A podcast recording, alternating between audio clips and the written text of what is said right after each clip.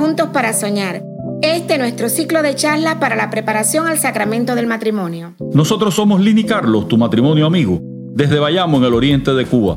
Y estamos muy entusiasmados de acompañarlos en esta aventura apasionante. Al comenzar esta charla, queremos pedirle un trabajo a los dos. Escriban una lista de todos los temas que a su criterio debían ser tratados en un curso de preparación al matrimonio. Revisen entre ustedes dos y hagan la lista lo más larga posible. Tienen para este trabajo cinco minutos. Les invitamos a detener el audio y a completar este ejercicio.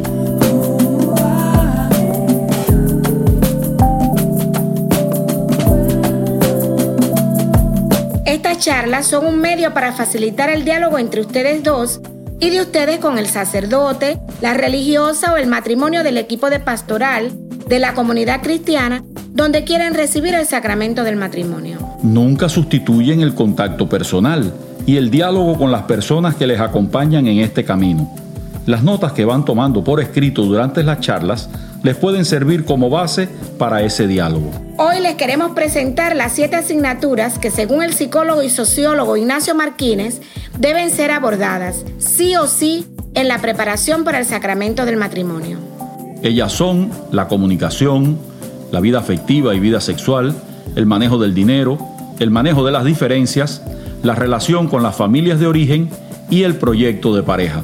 Como se habrán dado cuenta, ya tenemos adelantadas las tres primeras asignaturas. Y esperamos que con buenas notas, ¿eh? No, esto es solo una broma. Vamos a ver en qué nos basamos para decir que estas asignaturas son muy importantes en la preparación para el sacramento del matrimonio. En nuestra sociedad, la preparación para la vida de la pareja en el matrimonio es, en muchísimas ocasiones, deficiente, precaria y a veces hasta dañina.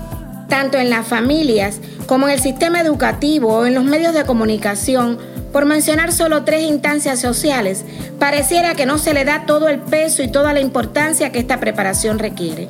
Nuestra sociedad tiene en los padres la primera gran universidad de la vida para sus hijos, miembros que vienen a engrosar esa sociedad en la que nacen.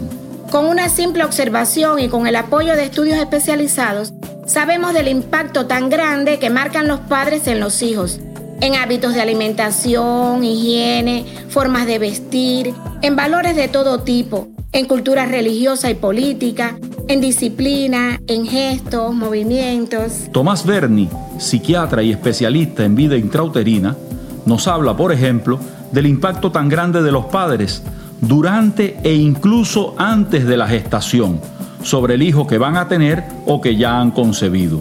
Se pudiera establecer la ecuación siguiente. Un país es el fruto, en un gran porcentaje, de lo que los padres, mamá y papá, han influido, transferido o impactado en sus hijos. Luego, es vital para un país velar por la madurez, sanidad y desarrollo integral, equilibrio, concepción de vida, valores que viven y manejan los matrimonios que se van constituyendo. Vivir una vida exitosa matrimonial es una tarea delicada, compleja y que exige mucha preparación y mantenimiento, tanto más que para ser un exitoso médico, director de banco o astronauta. Y esas profesiones requieren una preparación muy exigente, porque la actividad que van a desempeñar es sumamente importante y las vidas que de ellos dependen son sumamente valiosas. Y la vida de la mujer y el hombre que se unen en matrimonio no es de una importancia, trascendencia y exigencia incluso mayores. Nos atrevemos a afirmar que debido a que las parejas que contraen matrimonio no le asignan, a nivel consciente o inconsciente, esta importancia inmensa, es por lo que luego fracasan frecuentemente en el intento. Y toda carrera exigente e importante contempla en su programa una lista de asignaturas de las que se espera un rendimiento y maestría que requieren años conseguirlos. Vamos a presentarles las siete asignaturas que conviene aprobar con una nota bastante alta si se quiere asegurar una vida exitosa de pareja en el matrimonio. La primera asignatura es la comunicación que ya fue tema de una de nuestras charlas. Según sea la comunicación en una pareja, así será su vida. Un compartir fluido de ideas y sentimientos, la sinceridad, la transparencia, el respeto, la escucha, son piezas definitivas en la comunicación. Vida afectiva. Nuestro profesor nos dice a menudo, yo estoy convencido de que definitivamente lo afectivo es lo efectivo. En el apartado de una vida afectiva cabe todo el espectro de lo que se llaman caricias, regalos, ser tenido en cuenta, respeto, delicadezas, felicitaciones, reconocimientos, besos, abrazos, caricias a nivel de piel, toda la práctica de la sexualidad. Vida sexual. Este tema también lo hemos tratado en una charla. En la vida de pareja, si la vida sexual no es sana, sumamente placentera y gozosa, con un nivel de acoplamiento alto, puede suceder que el edificio conyugal se derrumbe. Los dramas, tensiones y divorcios abiertos o encubiertos que observamos a diario como expresión o consecuencia de una vida sexual deficiente y dolorosa dan validez a estas afirmaciones. Como ven, estas tres asignaturas ya las habíamos abordado en nuestras charlas. Y vamos a hacer una pausa antes de entrar con las otras asignaturas. Escucharemos ahora la canción El amor es nuestro canto.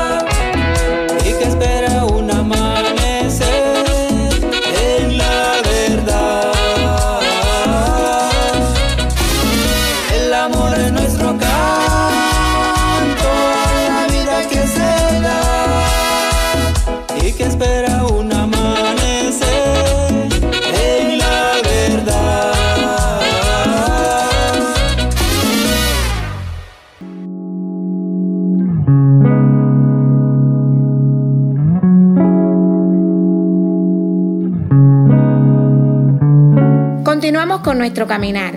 Vamos a abordar ahora las otras cuatro asignaturas en las que profundizaremos un poco. La primera de ellas es el manejo del dinero. Hagan una pausa ahora y respondan las siguientes preguntas. ¿Quién lleva el dinero a casa y cuánto? ¿Quién administra la economía matrimonial? ¿Qué importancia y valor le dan al dinero y cuánto se habla de ello? ¿Qué piensan hacer si les llega una herencia a uno de los dos o a los dos o si nunca les llega. Esta asignatura del manejo del dinero, por no estudiarla o darla por sabida, ¿cuántos dolores de cabeza traen a cada pareja? Cada pareja debe encontrar su propia manera de administrar el dinero y lo importante es que hablen del tema. A veces hemos escuchado de parejas que no conocen cuáles son los ingresos de su cónyuge y o de otras donde el hombre dice, yo le doy para la casa y luego él se gasta en cerveza buena parte del salario, desentendiéndose de las piruetas e inventos que tiene que hacer su esposa. En otras ocasiones, son las esposas las que se consiguen ingresos extras para gastarlos en lujos que no van con las posibilidades del matrimonio. Una muestra de buen acoplamiento en un matrimonio es el llevar la economía de la casa con participación de los dos. También ayuda a hacer un presupuesto de los gastos que se puedan permitir de acuerdo al nivel de ingresos que tengan. En la planificación de los gastos es bueno tener en cuenta los gastos comunes de la casa, donde todos deben aportar alquiler, electricidad, alimentos, material de aseo, combustible, paseos, vacaciones, en fin, ustedes saben. También es bueno que cada uno disponga de un dinero razonable para sus gastos personales y dedicar una parte al ahorro, lo cual les permitirá asumir gastos extraordinarios o una eventualidad. No es saludable vivir un tren de vida por encima de sus posibilidades reales.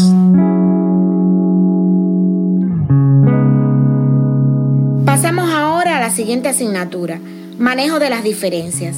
Si cada uno coge papel y bolígrafo y se pone a escribir las diferencias que hay entre los dos en la pareja, se asombrarían de la lista tan larga de diferencias que tienen.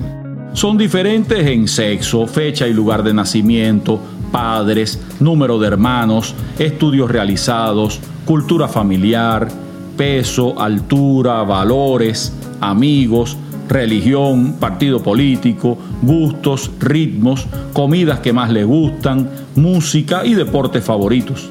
A esta lista de diferencias hay que añadir la otra lista interminable, vigente hasta la muerte, de todas las diferencias que surgen a diario, fruto de necesidades también diferentes, como son decidir entre ir a comer a este restaurante o al otro, ir de vacaciones a tal lugar o en tal fecha o en una fecha diferente o a un sitio diferente, o llevar a los niños a este o aquel colegio.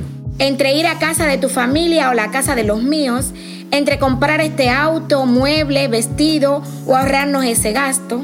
Quiero pensar que uno de los éxitos de la vida de pareja y de la vida toda estriba en ganar cada vez más maestría en manejar las diferencias. Y las diferencias se suelen resolver de diferentes maneras. La primera de ellas es con imposición. Una de las dos partes se impone la otra es la sumisión. Una de las dos partes se somete. Siempre que hay imposición, hay sumisión. Y al revés. Otra manera de manejar las diferencias es con vidas paralelas. Cada quien hace de su capa un sayo y viven como las líneas del tren, juntos pero sin encontrarse nunca. Esos son los casados solteros. La cuarta es con negociación, acuerdos, consenso.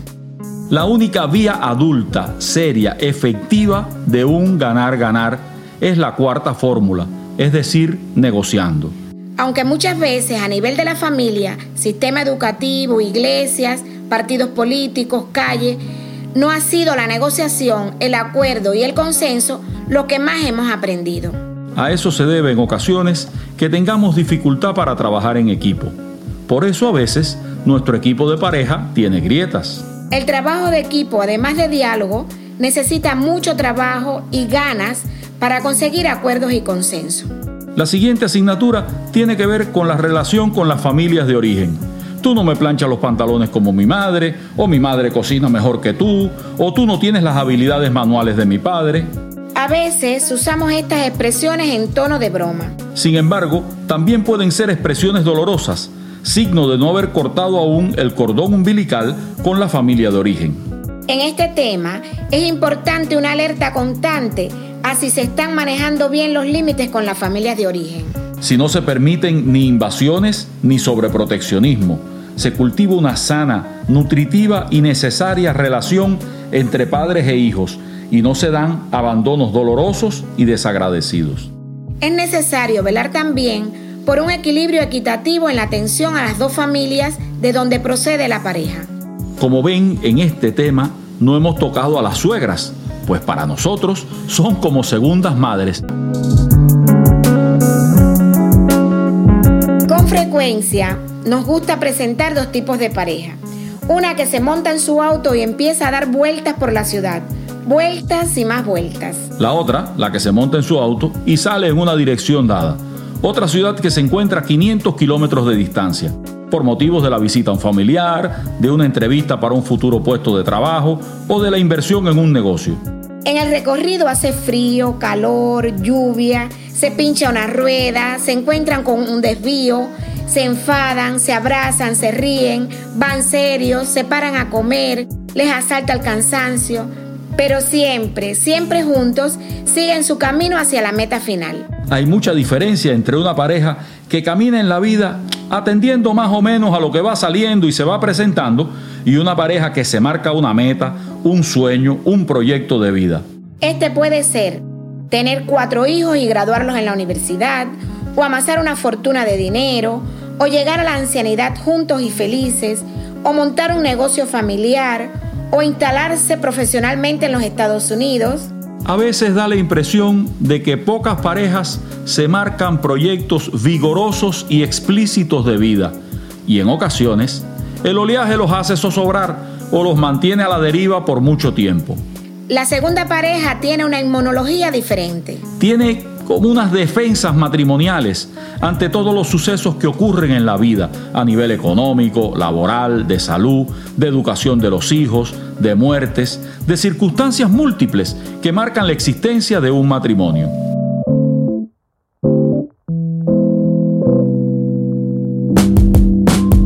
Si desean contactar con nosotros para aclarar algún punto de lo presentado aquí o para compartirnos sus dudas, estamos a disposición de ustedes. Lo pueden hacer por WhatsApp al teléfono más 53 58 70 23 44. Repito, más 53 58 70 23 44. Y al correo electrónico carlos65 amador arroba gmail.com. Con gusto atendemos sus mensajes.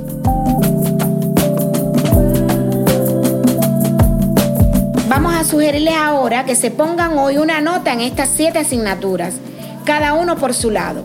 La nota puede ser de 0 a 100 puntos, donde 100 puntos es la nota más alta. Y que luego comparen y compartan su autoevaluación con su pareja durante 5 minutos. Este ejercicio puede motivar una conversación atractiva y jugosa y una reflexión muy esclarecedora y sanadora donde se pongan de acuerdo en qué notas se dan los dos juntos en cada asignatura. Ahora detengan el audio para realizar este ejercicio.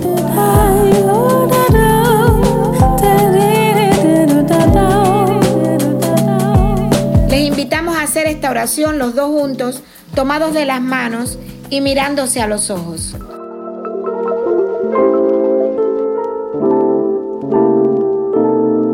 Señor, nos hiciste el uno para el otro. Te ofrecemos nuestras vidas y nuestro amor. Bendícelo, Señor. Haz que comprendamos la gran misión de vivir en comunión y de colaborar contigo en la obra de la creación. Haz que en nuestro hogar reinen siempre la paz, el amor y la fidelidad, y que seamos la primera célula de amor en nuestra comunidad haz que nuestros hijos sean el fruto maduro de nuestro amor y que ellos encuentren en nosotros ayuda, protección y comprensión. Haz que al recibirlos de tus manos incompletos, podamos entregarte los hombres hechos con los cuales tú puedas contar. Haz que en nuestro largo caminar nunca olvidemos que tú nos esperas para sellar eternamente nuestro fiel amor. Amén.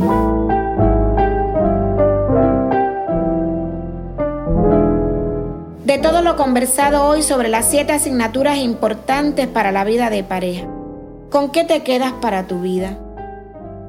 ¿Qué aprendiste? ¿Qué descubriste? ¿De qué te diste cuenta? Y ya nos despedimos. En el diseño sonoro, grabación y edición, Julio Jesús Rosales Montes de Oca. Canto tema Juntos para Soñar, interpretado por la familia Estrada González en su estudio Kerigma Records. Selección musical, guion, dirección y conducción, nosotros, Carlos y Lina, tu matrimonio amigo, desde Bayamo en el oriente de Cuba. Que Dios los bendiga. Juntos para soñar nuevas inmensidades. Juntos para marcar ritmos de nuevo amor.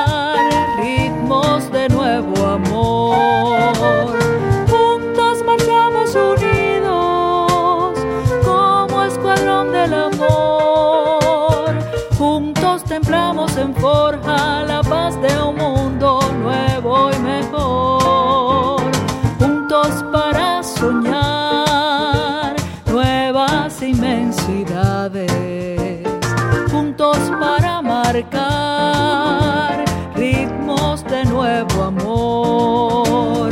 Juntos tendemos los ojos sobre el espejo de Dios. Juntos sentimos la tierra mientras cantamos Dios es amor. Juntos para soñar